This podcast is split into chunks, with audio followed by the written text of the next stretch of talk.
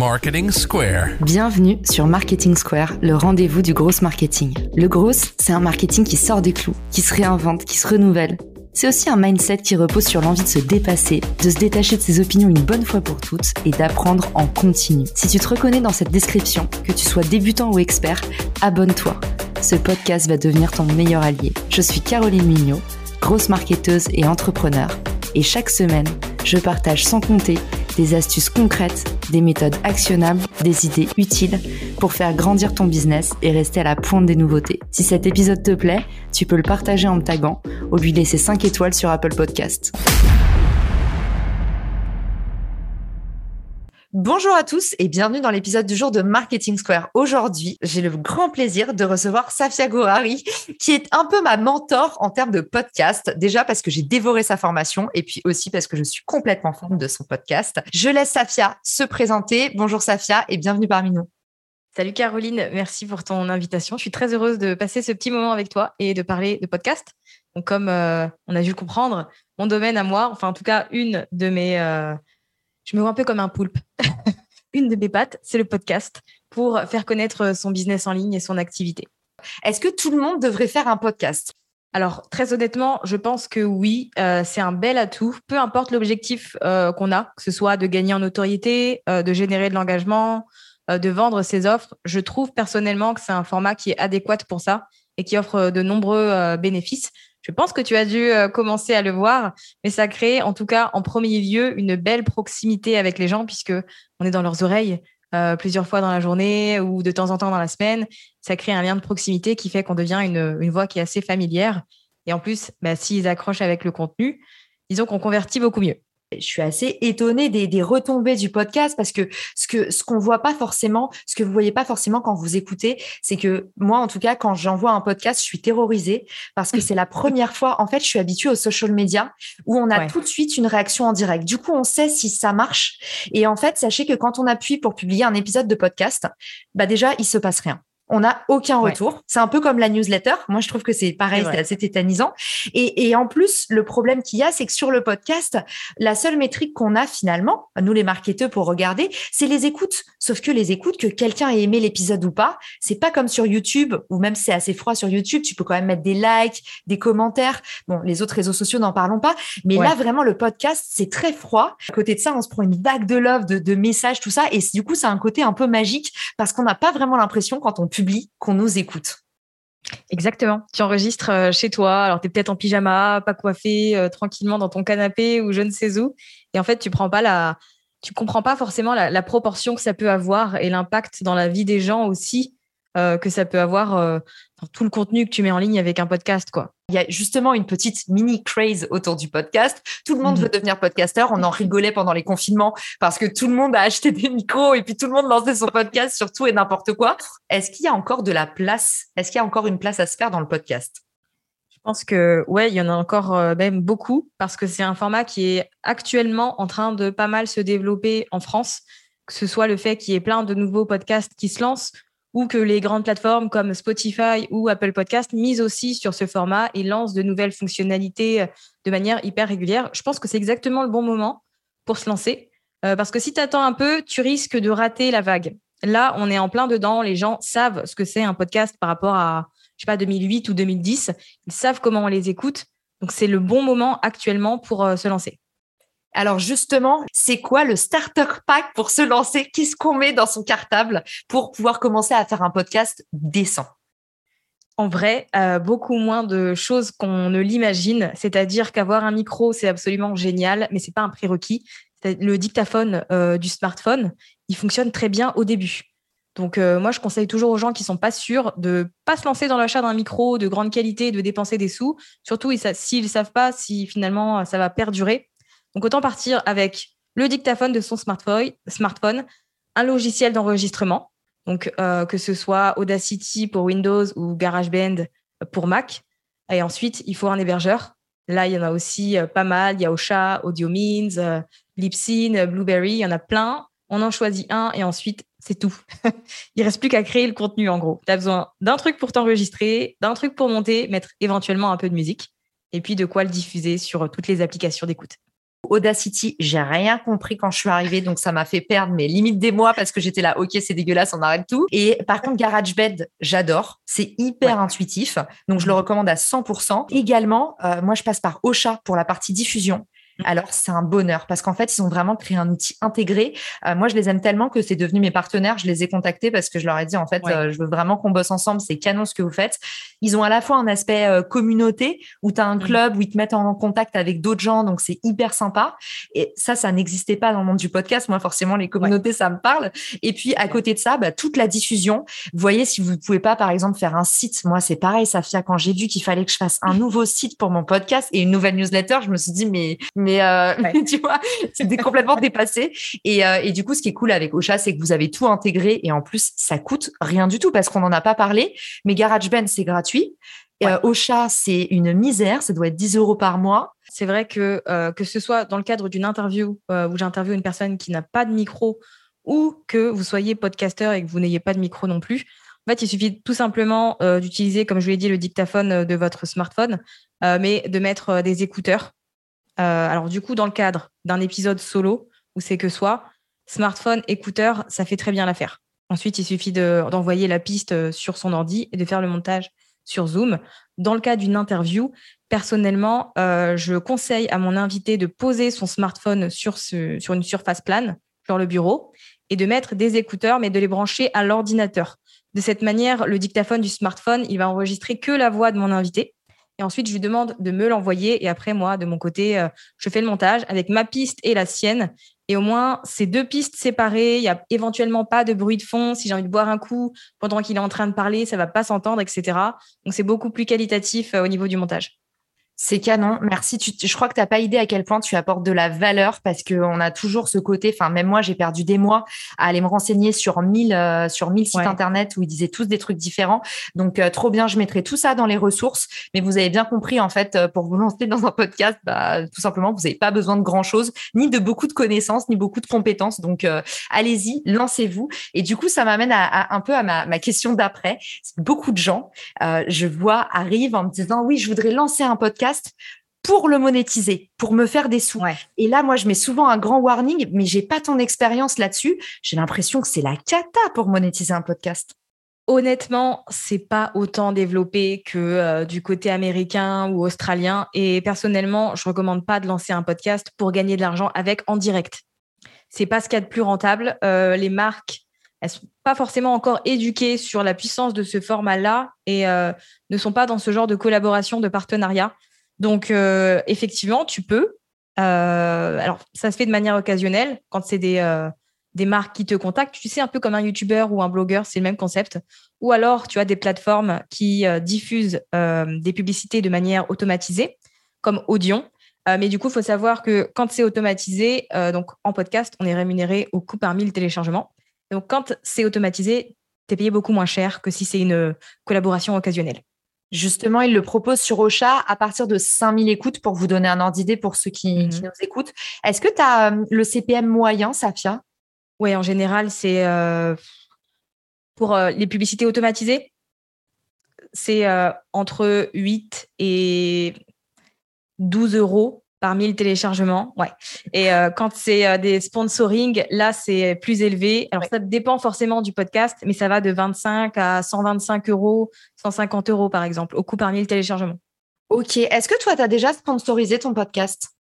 Alors, j'ai déjà sponsorisé, euh, oui, Build Yourself et un autre podcast que j'avais avant qui s'appelle Il était un crime. Et dans les deux cas, c'était des publicités qui étaient automatisées, donc le coût par mille assez bas. Euh, ce que j'ai remarqué, c'est que forcément, sur le podcast Il était un crime qui générait beaucoup, beaucoup de téléchargements, c'était très rentable. Honnêtement, ça me faisait un SMIC par mois. Euh, il faisait à ah peu près, euh, il devait faire entre 60 et 80 000 téléchargements mensuels. Euh, et là, sur euh, Build Yourself, je l'ai pas fait euh, très longtemps. J'ai dû le faire, je pense, allez, six mois. Ensuite, je me suis dit que ça valait pas le coup. pour ce podcast-là, en tout cas, que c'était pas intéressant et que c'était plus rentable pour moi de faire la promotion de mes propres offres, juste ça. C'est beaucoup ce que j'avais, c'est beaucoup ce que j'avais entendu effectivement que c'était intéressant si c'était tes propres produits et aussi parce que tu as ta façon de l'amener, mais aussi surtout parce que j'ai l'impression que c'est beaucoup encore fait à la main. En France, c'est pas trop démocratisé. Et justement, euh, tu vois, typiquement moi sur Richmaker, j'ai fait rentrer pas mal de podcasteurs. C'est pour ça que je fais un partenariat avec Ocha, parce que j'ai dit à Ocha, en fait, ça te permet de rencontrer des sponsors, des marques de ton écosystème qui s'adressent aux mêmes clients. Et en fait, moi, quand j'ai lancé mon podcast, bah, avant, euh, pour le coup, d'avoir Richmaker, mon premier podcast qui a fait un four total, mais au moins, je me suis bien entraînée. Euh, je m'étais pareil, je me suis dit, je vais trouver des sponsors, tout ça c'est un enfer, c'est difficile. Et, pour le coup, même si vous avez ça, je, suis sûre que tu vas, tu vas être d'accord avec moi. Si vous avez une petite audience, mais qu'elle est très qualifiée, c'est le meilleur moyen de monétiser plus que d'en avoir une grande.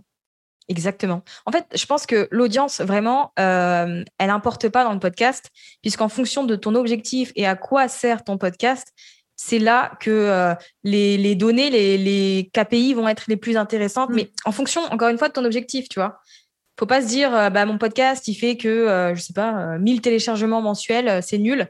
Bah, en fait non. C'est quoi ton objectif avec le podcast? Est-ce que c'est de gagner en notoriété? Et dans ce cas-là oui le nombre de téléchargements importe. Ou au contraire est-ce qu'il est là pour faire connaître ton activité pour générer de nouveaux inscrits sur ta liste faire la promotion de tes offres? Et dans ce cas-là le nombre de téléchargements on s'en fout.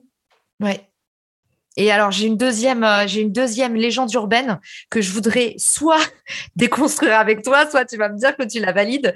Quand j'ai commencé, je me suis dit que c'était euh, le podcast un super instrument pour faire de la découvrabilité.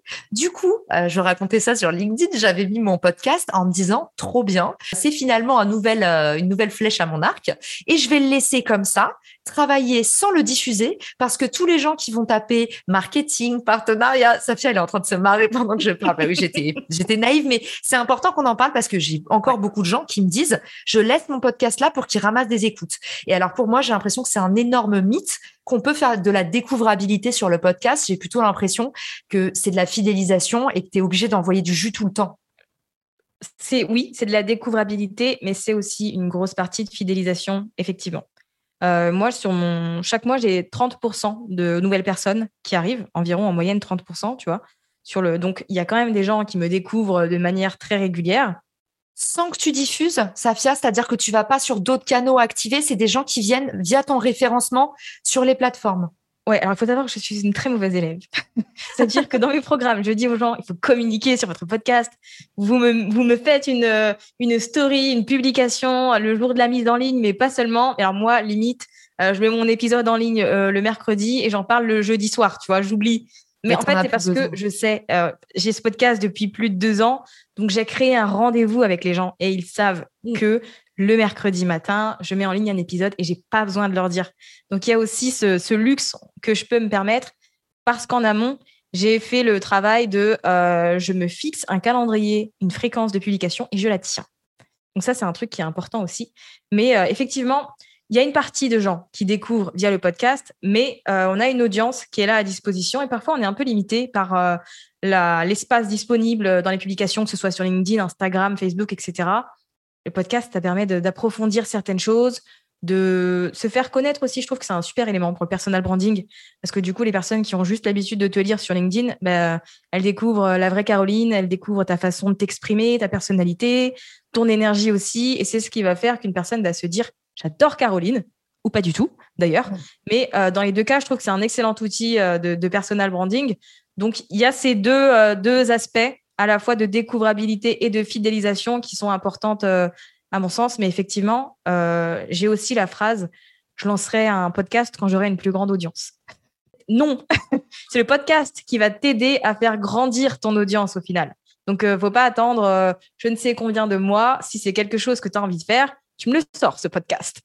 très intéressant que tu nuances à ce point-là, parce que moi, j'avais vraiment l'impression, et mais peut-être aussi c'est quand tu es petit, en tout cas, tu ramasses rien tant que t'es pas mis en avant par, euh, par l'App Store ou par, euh, ou par Spotify. Et du coup, moi, j'attendais dans ma niche en disant tout le monde va taper partenariat et marketing. Et ben, je peux te dire que j'ai pas ramassé beaucoup d'écoute euh, sans rien faire. Mais je pense effectivement qu'il y a un effet de halo surpuissant à partir du moment où tu deviens un peu dans les top podcasts. Tu rends ton podcast un peu autonome et finalement, la croissance travaille pour toi, quoi. Rentrons un peu dans ton quotidien de créatrice de contenu parce que tu fais plein d'autres choses à la fois, dont tes formidables formations. Comment tu organises ton temps? À quel rythme tu postes Et est-ce que tu as toujours posté à ce rythme-là? Ça, ça m'intéresse aussi. je poste une fois par semaine, le mercredi. Euh, il faut savoir que je, je, suis une grande adepte du batching. Euh, moi, je ne peux pas éparpiller et faire mes épisodes au fur et à mesure. J'ai besoin de prendre de l'avance parce que ça me demande du temps. Donc, euh, j'enregistre plusieurs épisodes solo d'un coup et j'enregistre plusieurs interviews aussi d'un coup. Comme ça, j'ai de quoi faire. Donc, c'est comme ça que je fonctionne. alors, depuis le lancement de mon podcast, ça a toujours été le mercredi. Euh, en revanche, pendant, euh, au début de l'année 2020, euh, comme on était confinés, qu'on était beaucoup à la maison, je suis passée à deux épisodes par semaine. Et donc, je diffusais et le lundi et le mercredi. Donc, c'était bien, c'était super. Ça m'a permis aussi de donner une autre dimension au podcast. Mais sur le long terme, c'est pas possible. je me suis rapidement rendu compte que je ne pouvais pas, en tout cas à mon échelle actuelle, me permettre de faire deux épisodes par semaine qui soient qualitatifs. J'y arrivais pas. Donc, je suis repassée à un épisode par semaine. Ok, tu me colles le cafard parce que moi, j'essaie d'en faire un par jour, mais sans cette vélocité-là, je n'arrive pas à rester en top de classement. Et du coup, toi, est-ce que tu as remarqué, j'en ai parlé à d'autres podcasteurs qui m'ont dit, mais Caro, c'est la base, oui, mais c'est juste qu'on peut, personne peut le faire, personne peut le tenir. Est-ce que tu as remarqué un pic de croissance quand tu as posté plus, comme sur LinkedIn? Complètement. Complètement. Quand je suis repassée à un épisode par semaine, j'ai vu une baisse dans mon, dans, dans mes statistiques. Euh, mm. Mais honnêtement, je, à ce moment-là, j'étais en mode c'est pas grave. Euh, je, je peux pas. T'es une guerrière. T'es une guerrière. Je ne sais pas comment tu fais pour mettre un épisode de podcast par jour. Mais honnêtement, je sais que moi, c'est c'est pas possible, quoi. Ouais, bah c'est vrai que c'est beaucoup de travail, mais je te dis, j'essaye de rattraper l'avance et puis surtout, j'essaye d'arriver à un petit peu à un plateau d'une centaine d'épisodes. Et après, j'espère que je deviendrai comme Safia et que ma croissance travaillera pour moi. mais typiquement, euh, vu que c'est basé sur le nombre d'écoutes cumulées, je me dis, il faut que, il faut que je me crée une bonne base. Et puis, tu sais aussi que quand tu as pris un rythme, c'est plus facile à tenir. Par contre, si je fais une pause, je pourrais plus jamais revenir à un épisode par jour. Mon Clubhouse a été un bon entraînement. Honnêtement, Clubhouse a été un super bon entraînement. On a parlé de la partie création qui prend du temps, mais il y a aussi la partie diffusion. Alors, tu nous as dit effectivement que euh, euh, souvent, tu étais peu scrupuleuse sur cette partie-là, mais tu nous as aussi dit que c'était pas les conseils que tu donnais à tes élèves. Alors, du coup, est-ce que tu peux nous donner les conseils un peu euh, de bons élèves pour bien réussir, optimiser sa diffusion? Je pars du principe qu'au début, en tout cas, il euh, faut vraiment faire du podcast une priorité pour que ça marche. Une fois qu'il y a l'élan et qu'il y a cet effet boule de neige, tu peux prendre du recul, tu peux ralentir, etc. Mais en tout cas, si tu veux te servir du podcast, faut en faire une priorité. Ça, c'est euh, non négociable. Euh, je pense que le, la première chose, c'est de définir une fréquence de publication et de s'y tenir. Pour au moins six mois. Au moins, ah. vraiment, je pense que c'est le minimum. Vraiment. Mais après, voilà, si tu peux le faire sur le plus long terme, c'est encore mieux. Mais je pense que six mois, c'est la base. Je ne sais pas si tu as déjà remarqué, mais il y a plein de podcasts sur Apple Podcasts qui n'ont pas plus de 10 épisodes. Ouais. Et en fait, les gens abandonnent parce qu'ils se rendent compte que c'est dur. c'est du travail, un podcast, et que ça demande euh, bah, d'être euh, discipliné. Mm. Ouais, exactement. Donc, euh, je pense que pour éviter d'être dans ce grand pourcentage de personnes qui ne vont pas au-delà de 10 épisodes, il faut planifier, il faut anticiper. Donc, euh, on se donne une fréquence de publication, on la tient, on fait en sorte, on s'organise pour que euh, chaque épisode sorte au bon moment. Et après, tout est une question de promotion, euh, très souvent. Alors, il y a d'autres astuces pour faire connaître son podcast, je vais y venir après, mais je pense très sincèrement qu'il ne faut pas juste faire la promotion de son épisode le jour de la publication et ensuite, allez, ciao, je fais autre chose, quoi c'est important de, de, relancer sans arrêt la promotion, le fait que cet épisode existe, parce qu'il y a forcément des gens qui passent à côté de la première publication, de la première story ou autre. Donc, euh, il y a une communication régulière à avoir. Après, euh, pour moi, l'un des meilleurs moyens de gagner en visibilité quand tu as un podcast, c'est les interviews. Les interviews, c'est super parce que euh, bah, quand on est à deux comme ça, je suis invitée chez toi donc, je suis dans ton podcast et ça va permettre à ton audience de me découvrir. Pour autant, comme je suis invitée chez toi, ben, je vais en parler aussi de mon côté à mon audience et ça va permettre aux gens de te découvrir toi. Donc, je trouve qu'il y a un, beau travail d'équipe qui fait que finalement, euh, on n'est plus tout seul à faire la promotion de nos épisodes, mais on est deux et du coup, l'impact est beaucoup plus grand. Donc, euh, je conseille toujours, toujours de, faire des interviews, de ne pas se mettre la pression en mode euh, je sais pas faire, c'est trop dur. Euh, oui, ton première interview sera pas forcément la meilleure et tu vas sûrement te dire ah j'aurais dû poser telle question après, mais c'est normal et ça fait partie du truc et les prochaines seront meilleures quoi. Donc euh, voilà, c'est un, truc à garder en tête aussi. Au début, c'est nul, mais après, on s'améliore.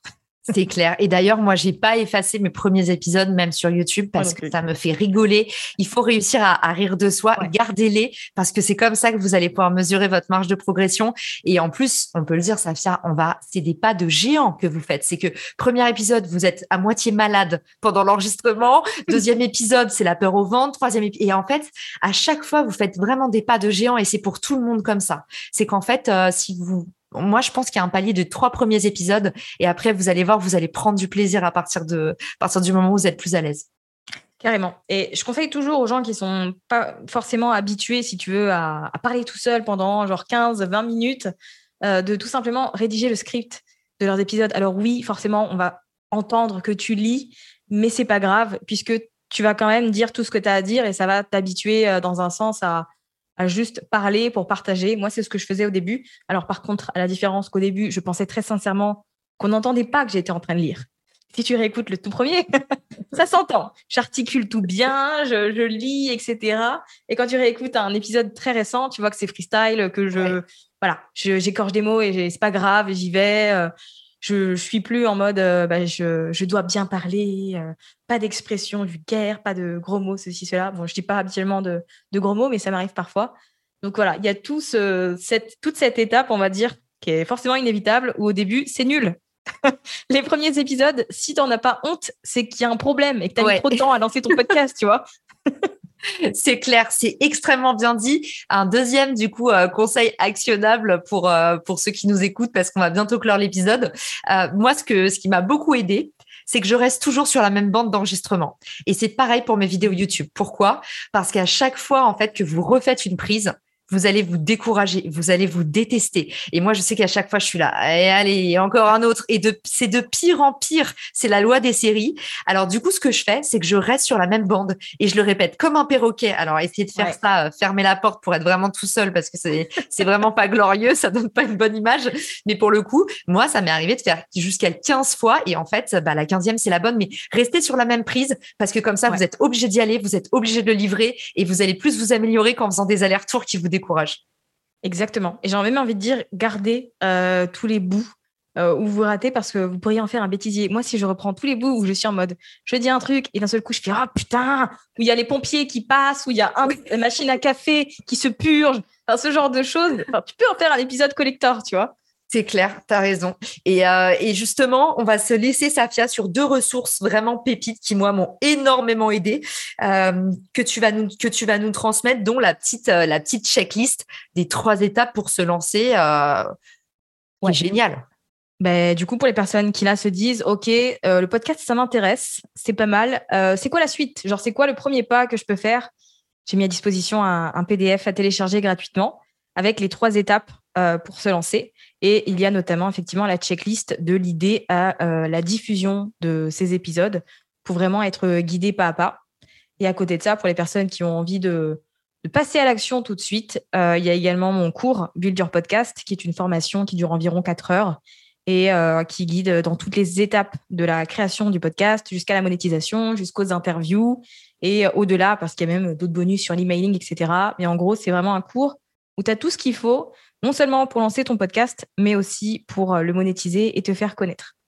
Exactement. Et j'en profite euh, pour raconter comment on s'est rencontrés. C'est que euh, on faisait partie d'un bundle de formation où moi je faisais une formation Clubhouse et toi podcast. J'ai regardé la formation de Safia, j'ai adoré. C'est ça qui m'a mis le coup de boost au mois d'août pour tout refaire mon podcast. Je me suis dit, allez, là, j'ai une formation par une des meilleures podcasteuses. Si j'y arrive pas, c'est que vraiment, il y a un souci. Et du coup, j'ai tout refait. Mais c'est suite, c'est vrai, hein, il faut rendre à César ce qui est à César. C'est suite à ta formation que je me suis dit, là, maintenant, je suis obligée d'en faire quelque chose. Je suis obligée de le mettre en pratique. Je l'ai mis en pratique. Bah voilà, top 3 euh, podcast business, top 1 marketing. Donc, ça fonctionne. Et il faut vraiment mettre le pied à l'étrier. Il faut y aller. Mmh. Il faut avoir beaucoup de rigueur et de méthodologie. Donc euh, voilà, perdez pas six mois, euh, suivez la formation de Safia. Je vous mets tous les liens dans la rubrique ressources. Et puis si on veut te contacter pour t'envoyer des mots d'amour, on, on peut faire ça où? Euh, Principalement sur Instagram, Safia Gourari, mais je suis aussi sur LinkedIn, Safia Gourari. Trop bien. Eh ben, merci d'avoir été mon invité, Safia. Je mets tous les liens dans les ressources et puis tu reviens quand tu veux dans le podcast, c'est la maison. Mais avec grand plaisir. Merci à toi, Caroline. Si t'as écouté jusqu'ici, c'est certainement que cet épisode t'a plu. Ce podcast est rendu possible par Richmaker, le Tinder du B2B comme on l'appelle. C'est une plateforme que j'ai lancée et qui permet d'identifier des partenaires compatibles en fonction de ton business.